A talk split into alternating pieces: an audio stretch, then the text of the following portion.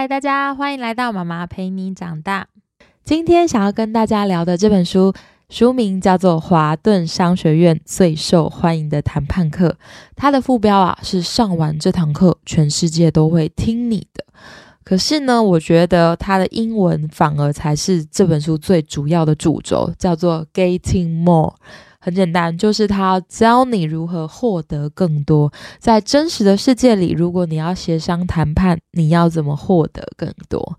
那这个作者是谁呢？这个作者叫做史都华·戴蒙，他啊是世界级的谈判专家。全球财新五百大企业，像是 Google 啊、微软、Facebook、Twitter，有一半以上的高阶主管或是执行长都上过他的课。那华顿商学院呢？这个全球第一名的商学院，它的校友有谁？像是美国的前任总统川普，就是从华顿商学院出来的；还有股神巴菲特，还有伊隆马斯克。那这个谈判课呢？他在华顿商学院是什么位置？就是他蝉联二十年的竞标第一名的课。简单来说，就是抢位置啦。就是全部华顿商学院最想要上的课，二十年蝉联第一名，这样听起来就知道他的厉害。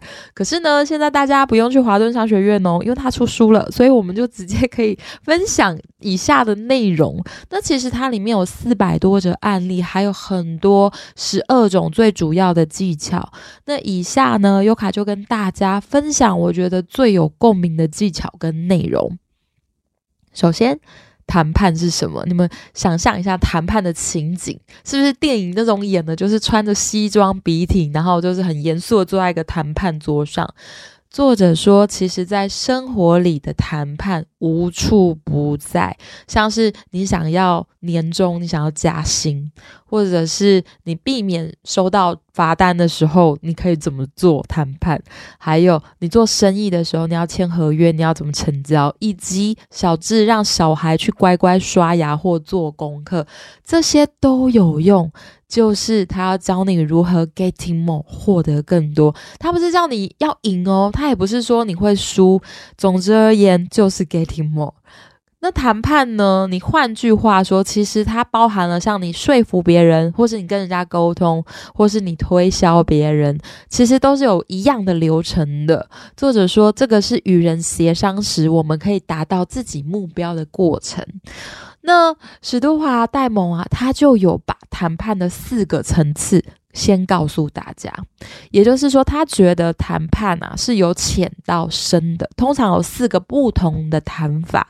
那最 low 的谈法，史都华戴蒙说什么？史都华戴蒙说，就是用权力去让人家迫使对方同意。但是呢，这也是电视里演的超帅的那一种，就是他鼓励大家用权力压迫对方，这样看起来很厉害。但是其实啊，作者说这是最低层的方式，而且代价比较高，因为如果没效，他们会反抗，甚至会报复嘛。也就是说，用权力迫使其实是没有什么效果的。那他也有注意到哦，就是在他们班上，通常女性可以拿到比较高的分数，而且。他也在国际当中观察到，小国比大国更善于化解冲突。这个代表什么？就是当你没有权力的时候，你反而可以训练你灵活运用技巧、谈判技巧的方式，而获得更多。所以大家都知道，第一集的谈判就是嗯很浅的，用权力迫使。这个是教授觉得嗯比较 low 的。那第二个是什么呢？第二个就是你可以用利益让对方思考你希望他们思考的事情，但是呢，这个要合理，也就是说，你你觉得你自己合理，但是对方也必须理性。可是呢，我们很少遇到理性的人可以跟我们真的好好的谈判，然后讲出不同的道理或是利益分析，对不对？比如说，你跟你妈谈，嗯。度假要去哪里，或是家人去吵不同的吃饭的地点，这个都很困难，因为每一个人要的都不一样，对方也必须理性。那作者就有提到，他觉得最好的层次是第三个跟第四个层次。第三个层次是什么呢？第三个层次啊，是让对方理解我们希望他们理解的事情。也就是说，在这个地方，你要使用的是换位思考的能力。因为你要以对方的角度看世界，从他们的视角出发给一个提案。可是啊，换位思考其实就是了解对方的看法是谈判成功的关键，但是这个是最难，而且我们也最常听到。可是呢？非常的难，难在哪里呢？因为我们没办法掌握全部的事实，就是你真的不是他，你不知道他心里面在想什么。所以换位思考，我觉得除了你知道换位思考之外，你还要练一件事情，就是好奇心。他怎么想，他怎么看，你可以用问的、用猜的跟他做核对，这样子你掌握到更多的事实，也许你就可以用对方的视角看这个世界，然后给他们属于他们最好、跟你最好的解决方案。那关于换位思考呢？我好想要推大家一个最近 Netflix 的影集，叫做《串流王者》。串流王者它是在讲 Spotify 崛起的过程。Spotify 就是我们现在在听的那个音乐串流平台嘛，它打败了 Google 啊、Apple 啊。可是呢，这个串流王者它不仅仅是在讲说它多厉害，它就只有六集。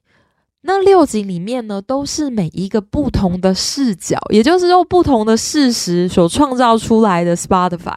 像第一集，他就是在讲创办人，创办人是一个非常厉害的工程师，那他就卖掉自己的公司，然后全心全意的想要在 Spotify。改变世界的串流音乐服务，他的坚持，然后他的固执是什么？还有那第二集呢？第二集是完全不同的维度哦。第二期他在讲一个唱片公司总经理，他面临到无数个，因为那时候串流音乐崛起呀，盗版崛起啊，就像我们之前呃从 CD 卡带变成 Foxy，你可以就是下载，但是那其实是盗版的。然后到最后你可以用像我们现在有 KKBox、Spotify。这样子的一个过程，但是在中间的过程当中，唱片的总经理他遇到了什么事情？他很想要保有初衷，他觉得 CD 才是哦最尊重音乐原创人的方式，但是他到最后是怎么改变、怎么放下的？他是跟创办人完全不同的角度在说这个世代改变的历程，他用另外一个观点去诉说。那第三个呢？第三个就是法务的观点，他是一个律师，他怎么去？打这一场就是关于版权的战争。第四个很精彩，第四个在讲技术长的角度。技术长就是一个非常完美主义的人，像我们现在按那个键，他就可以马上连接到音乐，不同的音乐。那个其实底下有非常非常多不同的工程，然后他就是呃日夜颠倒的，就不断的在完成。这一个零点零几秒的差别，就为了给我们最新最快的体验，这是他的观点。然后第五个。第五个人的观点是什么？第五个人的观点是他合伙人的观点，他又怎么看 Spotify？他怎么跟创办人去合作？最后一个也很精彩，最后一个是在讲歌手艺人，他在 Spotify 崛起的过程当中，他们是什么心态？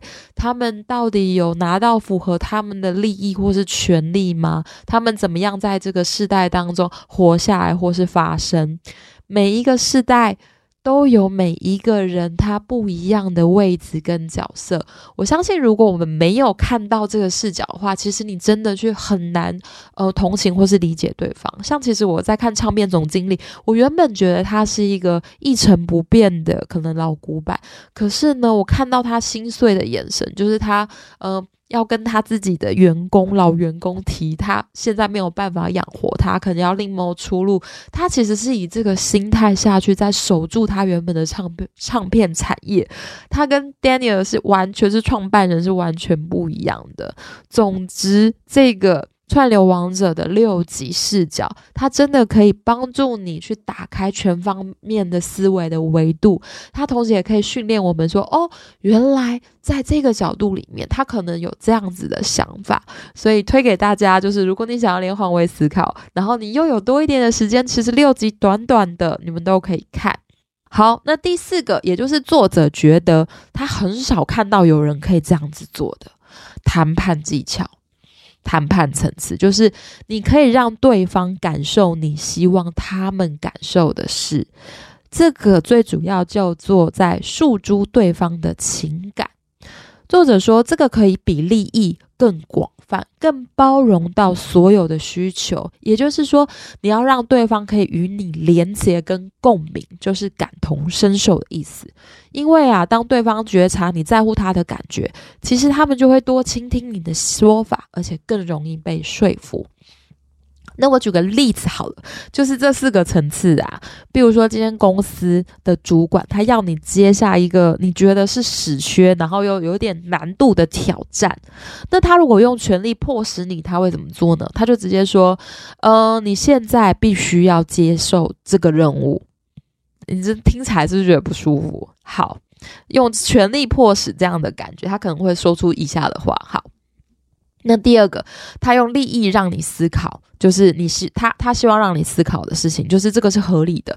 那他会怎么跟你讲呢？他会说：“诶，你也知道这个对公司很重要，而且目前就只有你最适合接，所以他就要把这个艰难的死缺的任务交给你。你听起来感觉怎么样？”这两个是不是都觉得不太好？就哦，为什么我要接？好，那第三个是作者说的第三个层次，就是换位思考。你要可以让对方理解你希望他们理解的事情。第三个层次的主管可能会怎么说？他可能会说：“嗯，我知道你可能会觉得这个任务很困难，甚至是超过你的负担。但是如果你有任何需要帮忙的地方，我们都可以帮助你。”第三个是不是好一点？有一点就是知他他他先说那个主管先说哦，我可能知道你现在觉得的状况，然后我可以帮你什么忙。第三个嘛，那第四个呢？也就是作者觉得超多超少人用，然后他也觉得最重要最高层次的就是那个作者那个主管他可能会问你，你现在听到这个任务，他可能要交给你，你的感觉怎么样？那如果在这段期间内，你可能会呃有不小心加班或是出差的情形，你除了你的感觉，你家人会不会有困扰的地方？他们现在还好吗？他们大概在做什么工作？然后呢，在这个任务里面，你可能最喜欢什么？然后你最期待什么？主管通通都跟你聊。这样子的想法，第四点是不是你才会知道这个主管他真的在乎你的感觉？你可能也会因此比较容易和同意接下这个挑战的任务，因为他毕竟也可以让你成长。这个就是作者说的谈判的四个层次。那我们就记得，我们不要用权力迫使。而且呢，我们在讲理的时候，对方也要是讲理的人，所以通常都很困难。所以我们要练的是第三跟第四，就是你换位思考的能力。你要可以掌握全部的事实，然后再把关键的点提出来做解方。那第四个也就是最难的，你要诉诸情感，你真的要关心他，把他当个活生生的人，就是他可能会有困扰、有焦虑、有他的烦恼。你不是直接要把这个球丢给他，我们在跟人家误谈谈。判的时候，我们可以先关心他，这样子他们就会跟我们有连接以及有共鸣。好，那接下来呢，我要分享一个作者在开头讲的一个搭积小故事。那这样也可以带出他待会要讲的谈判，基本上有一个三个基准的流程跟四个心法，我要跟大家分享。那这个搭建的小故事是怎样的？就是有一个华顿商学院毕业的学生，他们呢就是要去度假，可是接驳的班机就是晚晚晚晚到了，那他们要。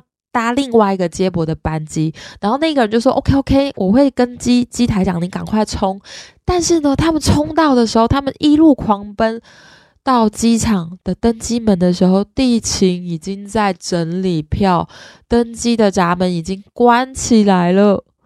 然后呢，他的学生就说：“不好意思，我们搭这班飞机。”那地勤就说：“哦，Sorry，这个已经结束了，眼看飞机停在眼前。”但是呢，那一个学生就是作者的学生，他就走到窗边，因为他想起老师教的话，他就注视着那个机长，你知道吗？因为飞机就停在眼前嘛，所以他就走到一个可以看到机长的地方。那这真的也是要够幸运。然后你知道，当人被注视的时候，其实是会有感觉的，就是那个目光。于是呢，机长一个抬头就跟他对望，他看到一个哀伤的眼神。然后就好像不知道注视几秒之后呢，机长就跟他点点头。突然之间，地勤就说他接到电话说：“快，机长要你们登机。”Oh my god！那个学生超开心的，他后来就写给教授说：“教授，我用你教的技巧真的有效。”那个技巧是什么呢？首先，我先说这本书的技巧都很无形。无形的意思就是他在默默当中全部都打点好一切，你根本看不出来他在使用技巧。但是每一个技巧都会帮助他达到他的目标，就是更趋近那个趋近值。这个学生他用的六个技巧是什么呢？第一个就是冷静，因为他知道情绪可能会破坏这个谈判，而且他没有办法就是帮助这一个。事情，第二，他做好准备，就是他整理思绪，然后第三呢，这个学生他要找到这个决策者，当然不是地勤啊，因为他没有办法决定啊。他锁定这个目标就是机长，他没有浪费任何一分一秒在骂地勤。我们像看 常常看到新闻，就是有人会崩溃骂地勤，但是这除了抒发情绪，其实基本上也没有什么用处，就是也不能帮到你，反而会让地勤人员很辛苦嘛。所以他没有浪费时间去骂别人，或者是没有跟地勤讲说啊，刚那个人明明就说，呃，他会打电话给你们，叫你们等，他都没有。他也不管谁对谁错，他直接去看他能不能对到机长。第五个呢，就是人际接触，他没有办法接触，但是他用眼神做连接，这个马上的想到也是，我觉得也是蛮厉害的。然后第六，他做到就是肯定对方的地位，给予重视，因为他跟机长的眼神就是仿佛在告诉机长说，就是你，就是你可以帮我了。所以呢，机长就给地勤打电话了。好，这个六个就是作者他在他在教的无形的技巧。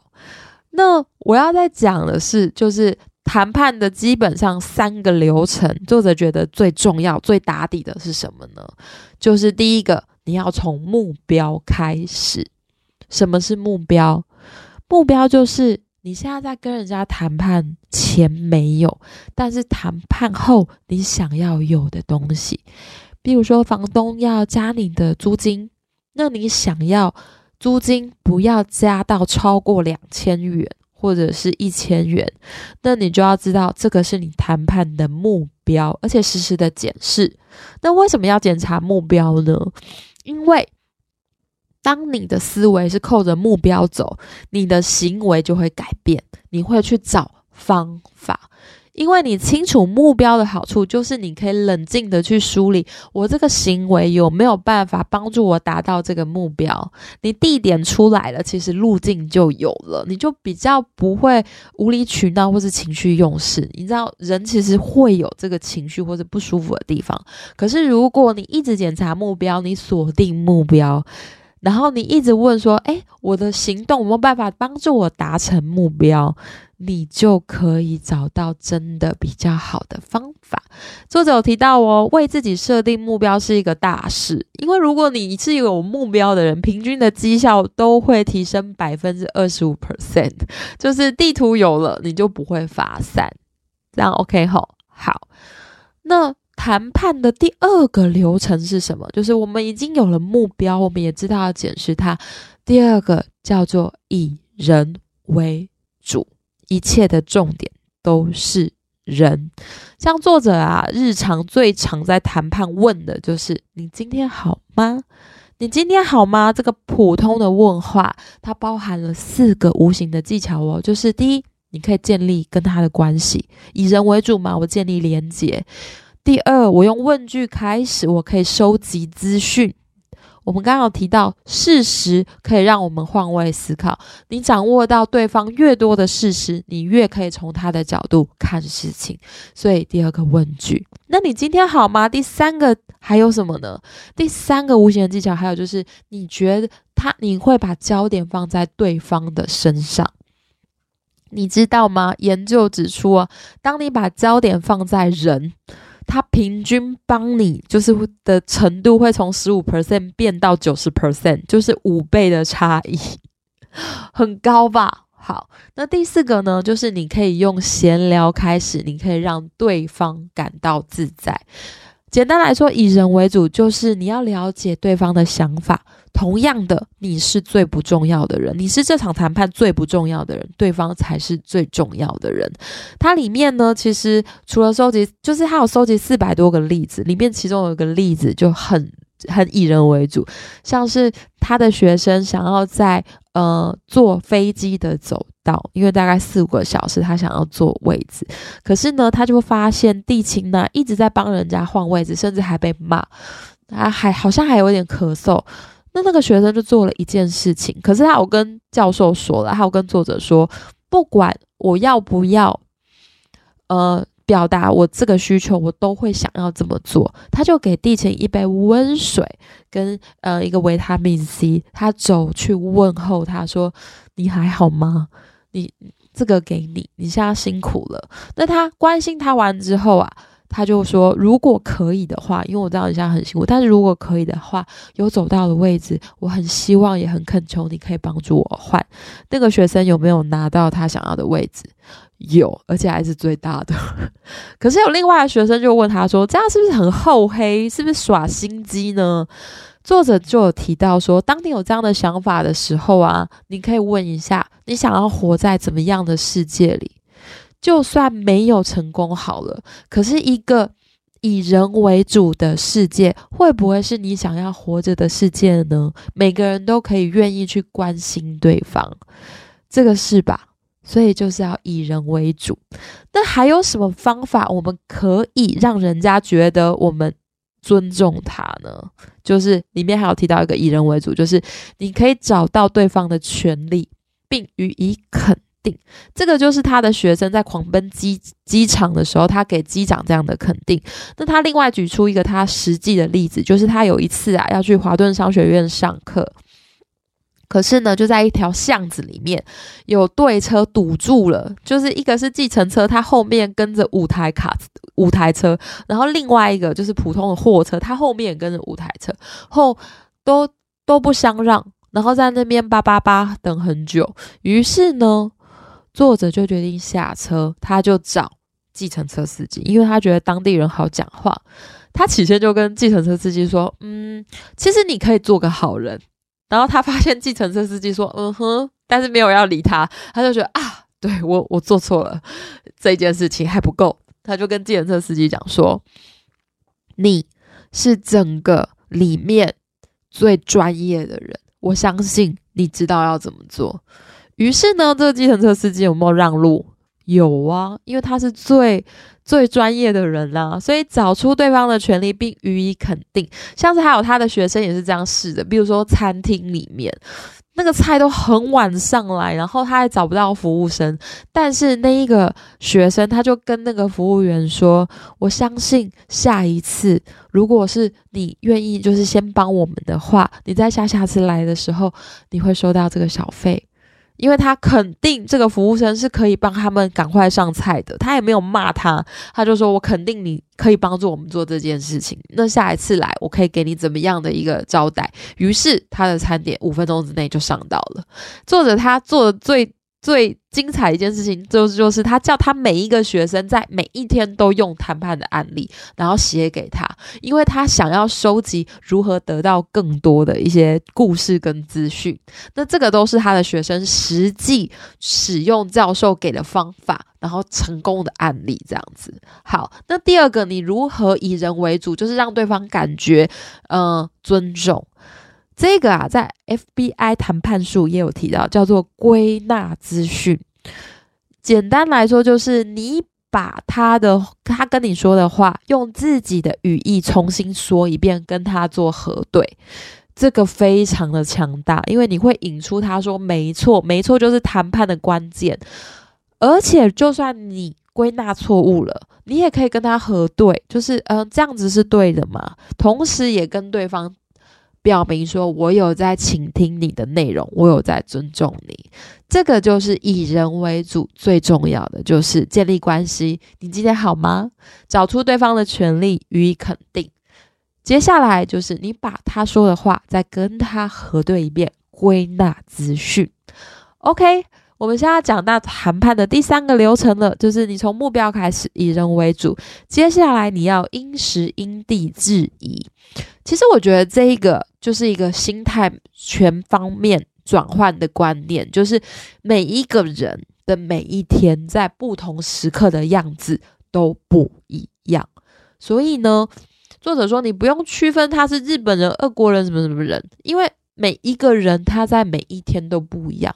比如说，你今天早上要去跟人家谈判，但是你却接到一通电话，就是你孩子在学校生病、发烧、呕吐了，你的心情会不会跟诶，你今天早上出门，呃，手机提醒你发票中奖了两呃一千块？”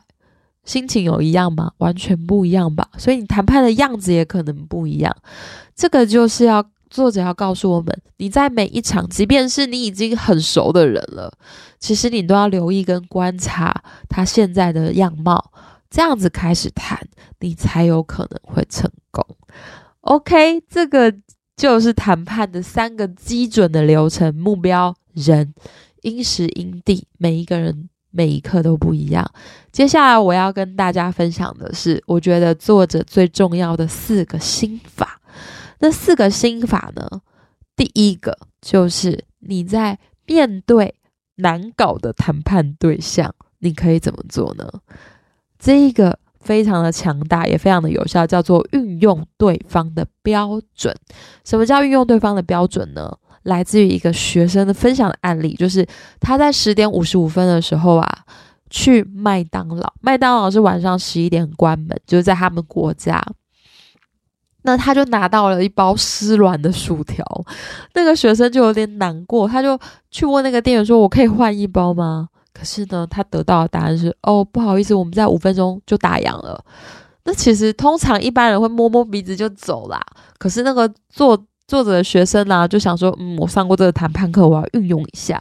于是呢，他就跟那个，他就看到那个广告单，他就跟那个店员说，麦当劳它标榜的标准是要给给客人新鲜酥脆的薯条，对吧？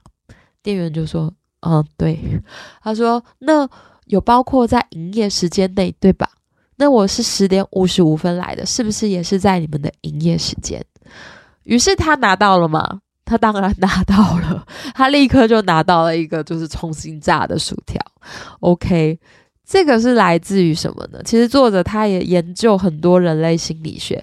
这个是在人类心里的讨厌自我否定的根本原则，因为一般人会努力的去达到自己当初设定的标准，也就是说，运用对方的标准，这个其实是很强大的心理工具。像是他很多学生也会问啊，就是呃，比如说他要退退换货的时候，他就会说，公司的目标是让顾客可以对这个商品满意，对吗？然后呢，对方就说对，然后就可以开始提出他的要求。可是呢，这个运用对方的标准啊，去告诉对方，其实有一点是打脸了，就是你用的时候真的要非常的小心。那我个人建议就是，你亲近的人不要使用它，就是你跟你老公说，你当初说什么什么什么，哎，就直接吵架啦。可是呢，你可以用在就是你觉得对方比较难搞或者一次性的东西，就是你真的觉得哦，你怎么会跟当初完全不一样？你就可以去找对方的标准去跟他说。像他还有学生如何运用对方的标准也很厉害，就是呃，你们说你们现在没有打折，可是什么时候有例外？一定有例外的时候，那个例外是什么？然后他那个店员就会告诉他，然后他就说，那可不可以跟我的扣在一起？这个就是运用对方的标准。OK，好，那这是我们刚刚提到的第一个心法。那第二个心法是什么呢？第二个心法我觉得很重要，就是它让你不会搞混，叫做探索更深层次的动机。许多的人，他其实在做人生最重要的决定，他不是为了钱，甚至也不是为了理性，有时候他就是感觉，我是感觉好啊，我就要怎么样。可是大部分的人，他其实有不同的动机。比如说，好了，有人要跟你谈，他想要升迁，他觉得他可以。那如果你是主管，或是你是老板，你就要想，这个升迁的后面，他要的是什么东西？他搞不好是要一个名分，因为他觉得他做的很久了，或者是他要加薪，他其实不用这个名分也可以，他想要加薪，那你就可以真的给他他需要的东西，就是以你可以给的程度了。第三个，或者是他觉得升迁可以调配自己的时间，他的时间可以弹性，亦或者是他可以累积他的经验，这些都是他可能后面的冰山里面的动机。像是我之前其实有五年的业务主管的经验。那我每一次在误谈的时候啊，其实我觉得这个真的非常的有效，就是你到底想要什么？就是我每次在谈那个业绩目标的时候，就是如果你达到，你会有成就感，学习钱。物质，或者是你可以调配你的班表，这些东西你最想要的是什么？我就是靠这个价值观，然后去跟他谈。但是我们要注意哦，这个价值观其实也是可以做更动或者更改的，所以你要实时的跟他谈，可能一季一次，前提就是了解他。那作者有提到，最厉害的谈判专家，他在遇到完全跟他不同的人的时候。比如说，有些人觉得哪一个国家好不棒，那他完全不同意。可是，一个谈判专家他会说这四个字，叫做“说来听听”。然后，比如说有 OK 就骂你们公司怎么这样啊，都没有呃在乎顾客的想法什么的。他不是急于辩解，真正的谈判专家他会说“说来听听”。这就是我们刚刚一直强调的：当你掌握更多的事实，你越有可能做换位思考。好，这个就是我们的第二个心法。那第三个，我觉得最呃，第三个有效心法是什么呢？叫做交换评价不相等的东西。什么叫交换评价不相等的东西？其实啊，就是我们人类经济机制啊。它就是从评价不相等的东西开始的吧，比如说，哎，我这边好多肉哦，我可以跟你换面包吗？以前就是这样子，所以当你有这个交换评价不相等的东西，作者说你就不受谈判主题的限制了。整个世界都可以被你充分利用来达成协议，但前提也是你要越了解对方，你就越有东西可以换。比如说，他的学生呢，就有因为他可以帮银行借介绍。多一点的客户，而真的降低他的贷款利率。然后你在从事家事的时候，你也可以跟你的先生或是太太说：“诶，那我洗衣服你倒垃圾，或者我煮饭你洗碗。”这个我们常常用嘛。那我自己觉得很好用的是在孩子身上，因为它里面有提到啊，如果孩子不肯。合作，你要怎么跟他交换不相等的东西？就是你要找出你觉得价值不高，但是他很重视的东西。像我女儿就很重视我们的呃读书陪伴时光，我就说，哎，你现在都不好好刷牙，然后你让我你让我等好久，这样我大概可以陪你看书的时间就从三本变成两本喽。那你再拖下去，可能就没有办法陪你看书了。他很在乎这个东西，所以他就哦。好，我马上刷牙。用这个思维，我们就可以多出很多新的选项。所以要注意，你谈判的时候，你可以交换评价不相等的东西，进而可以去说服对方。好，最后一个是，我觉得是心态的层面，就是冷静、暂停说理、动之以情。作者有提到啊，因为人的情绪一来，比如说。开始扭曲，或者他侮辱你，或者你觉得他自我中心，不回报善意，你你就没有办法把焦点放在目标上。你在意的就是以牙还牙、惩罚或者交易会失败。所以呢，我们要先冷静，而且重点就是啊，威胁其实是效果最差的协商技巧。我们刚刚有说到嘛，因为威胁会让人家变得很情绪化，他们也没有办法看清事实，也没有办法做我们希望他们做的事情。所以，当你先冷静，你会谈得更好，对方也会表现得更好，结果呢，当然也会更好，世界也是。可是呢，你可以冷静，那对方呢？当对方有情绪的时候，我们可以怎么做？作者有提到，你必须先完全接受他的情绪，不要叫他冷静，你要叫自己冷静，但不要叫他冷静，因为他说。其实你叫对方冷静，就等于否定他情绪的正当性，对方可能会更生气。所以有一个句子叫做“先讲心情，再讲事情”。当你在谈判的对象，他有一大堆抱怨，我们要先听，甚至可以运用我们的同理心说：“呃，怎么了？发生什么事了？你再说来听听，我可以听。”这个就是冷静的必要。好，最后帮大家做总整理。要知道谈判的四个层次，我们不要用权力去压迫对方，也不用只用利益去讲理，因为对方也不见得会是理性的，而是要能够收集不同的事实跟资讯，可以换位思考，用对方的角度看事情。进而呢，做连接跟共鸣，就是让他们可以感同身受，诉诸对方的情感。那谈判的三个基准流程有什么呢？就是我们在谈判开始，我们一定要时时的注意自己的目标。首先，一定要检视，就是我到底这样的行为有没有办法帮我达成？如果没有办法，我就不要做。第二个流程是以人为主，注意。作者常常问的：“你今天好吗？你要怎么去了解对方的想法？一定要提醒，你是最不重要的人哦，把他放在身心上，找到他的权利，给他肯定，并且呢，用归纳资讯的方式跟他做核对，跟代表你尊重他。第三个基准的流程就是，每一次谈判之前，都要告诉自己。”每一个人每一天在不同的时刻的样子都不一样，你一定要留意讯号，你一定要实时的观察，用这样子的流程下去谈，你也许可以更接近成功。那接下来的四个心法帮大家做最后总整，就是第一，运用对方的标准，他是在讲说你要面对难搞的谈判的对象，你可以使用人类心理讨厌自我否定的机制去。打脸没有啦，去告诉对方，诶，我们当初或是你自己设定的标准是什么？我们要怎么达到？那第二个呢，就是我们要学会交换评价不相等的东西。怎么交换呢？就是你要找出他们认为价值很重要，但是你其实觉得还好的东西做交换。比如说介绍客户啊，然后再调低利率的贷款啦。只要你用这个思维，你就可以用全世界当你的战场，多很多不同新的选项。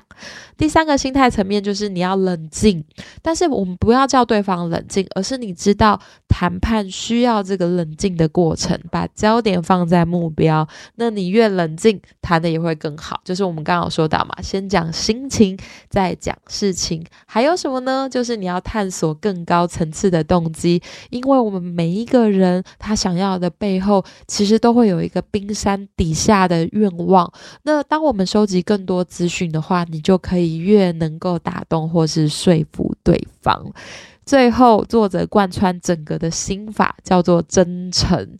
真诚提供给大家，就是当你觉得很僵、气氛很怪的时候，你也可以直接坦白说：“哎。”我觉得现在的气氛怪怪的，我们要不要休息个十分钟？然后坦白会让对方松懈，就是觉得，哎，你是一个呃愿意说实话的人，然后你也愿意就是表达你自己的感受，所以也许我们可以做到更深一步的交流。也就是说，你真的觉得很僵，或是你真的不懂，你都可以用真诚的态度去说。同样的，当你说不出那些话，你也可以不用说那一些话，就是哦，警察，谢谢你救了我，希望你不要开。我罚单，你真的说不到，你就不要说。我自己也是这么认为的。好，以上帮大家做最简单的归纳，希望大家可以实时的记在心里面，然后用一个清单做检查。就是当你有正式的谈判啊，你有约好的时间，其实作者最后有说，你可以有一个清单，然后去看自己有没有做到以上这几项。祝福大家在所有的生活当中都可以好好的运用这些心法或是技巧，做一个温暖的说服者，然后 getting more。好，以上帮助大家做通诊，我们下一本书再见喽，拜拜。